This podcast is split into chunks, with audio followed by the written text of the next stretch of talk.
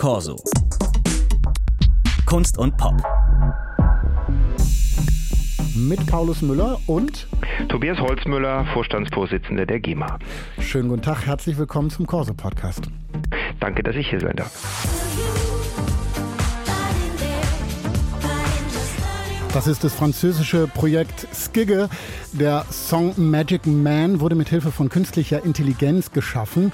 Und das ist nur ein Beispiel von vielen. KI, ein Riesenthema, überall, ein schnell wachsender Markt und natürlich auch im Bereich der Musik. Aber was heißt das für diejenigen, die Musik machen? Um das herauszufinden, hat die GEMA zusammen mit ihrer französischen Schwester Sassem eine Studie in Auftrag gegeben. Die wurde gestern vorgestellt. Herr Holzmüller, eine Zahl finde ich besonders beeindruckend die da in der Studie steht. Im letzten Jahr wurden mit KI insgesamt 3,7 Milliarden Dollar umgesetzt, davon 300 Millionen mit Musik. Äh, die Autoren der Studie schätzen, in fünf Jahren wird der Markt für KI-Musik allein drei Milliarden Dollar knacken. Äh, damit wir das mal klar haben, äh, das heißt ja ein wirklicher Wandel in der gesamten Branche, ne?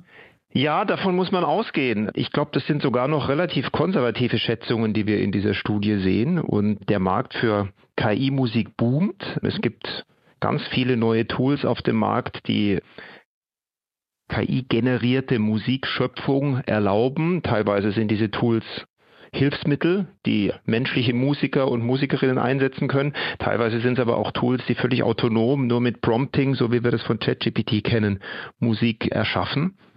Und das hat offensichtlich ein gewaltiges Marktpotenzial und der Markt wächst und die Frage, die wir uns gestellt haben, ist natürlich, wo kommt das Geld her? Das äh, entsteht ja nicht neu, sondern es fehlt wahrscheinlich auch irgendwann. Und deswegen haben wir uns den Markt eigentlich von zwei Seiten aus angeschaut in dieser Studie. Erstens, um zu verstehen, wo kommt KI schon zum einen Satz im Moment? Welche neuen Tools setzen sich am Markt durch?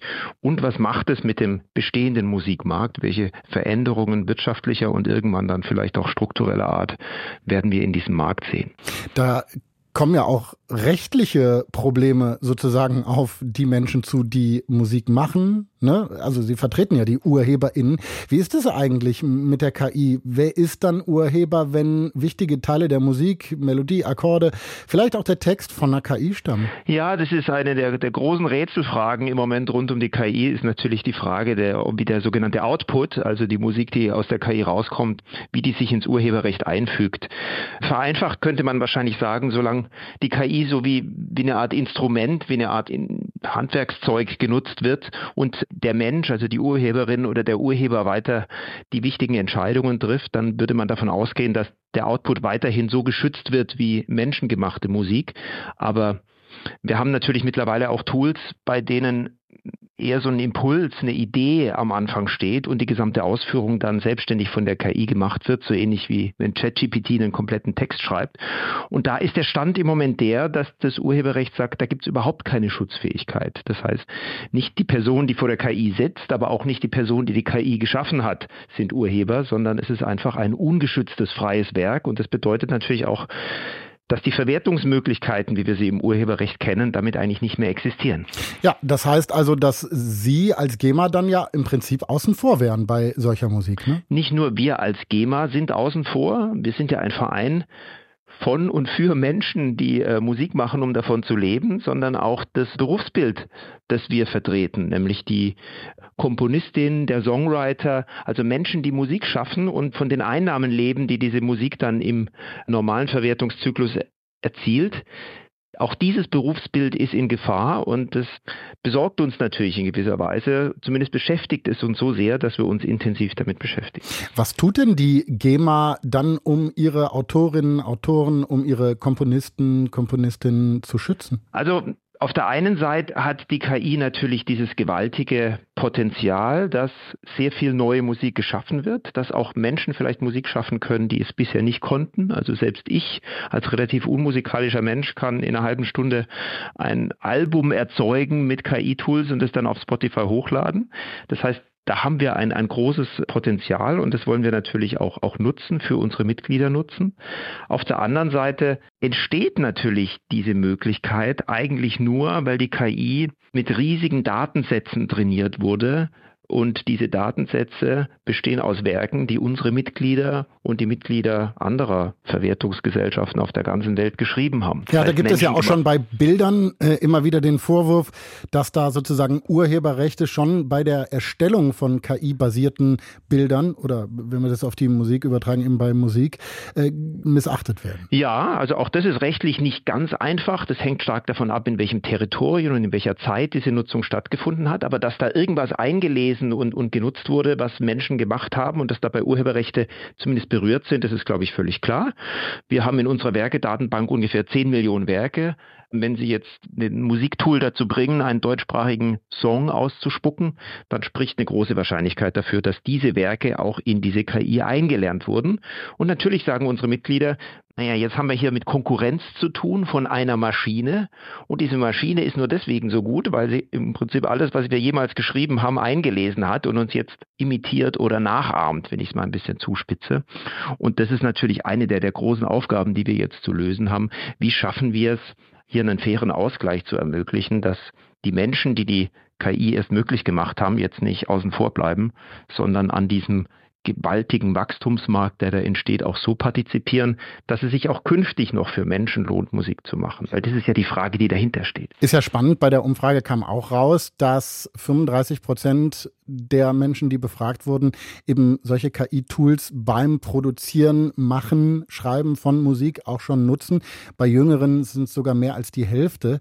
Äh, also das heißt, da ist ja so ein gewisser Spiel, äh, Zwiespalt auch drin. Ne? Absolut. Und ich fand es eigentlich eine der positiven Botschaften aus dieser Studie auch, dass in dieser KI-Debatte, die ja oft so zwischen äh, Fortschrittseuphorie und, und Dystopie schwankt, dass wir hier uns bei unseren Mitgliedern eher so auch einen gesunden Pragmatismus sehen, dass auf der einen Seite eben diese Tools benutzt werden und auch für die Zukunft als, als, als wichtige Mittel zur Output-Steigerung und zur Produktivitätssteigerung gesehen werden.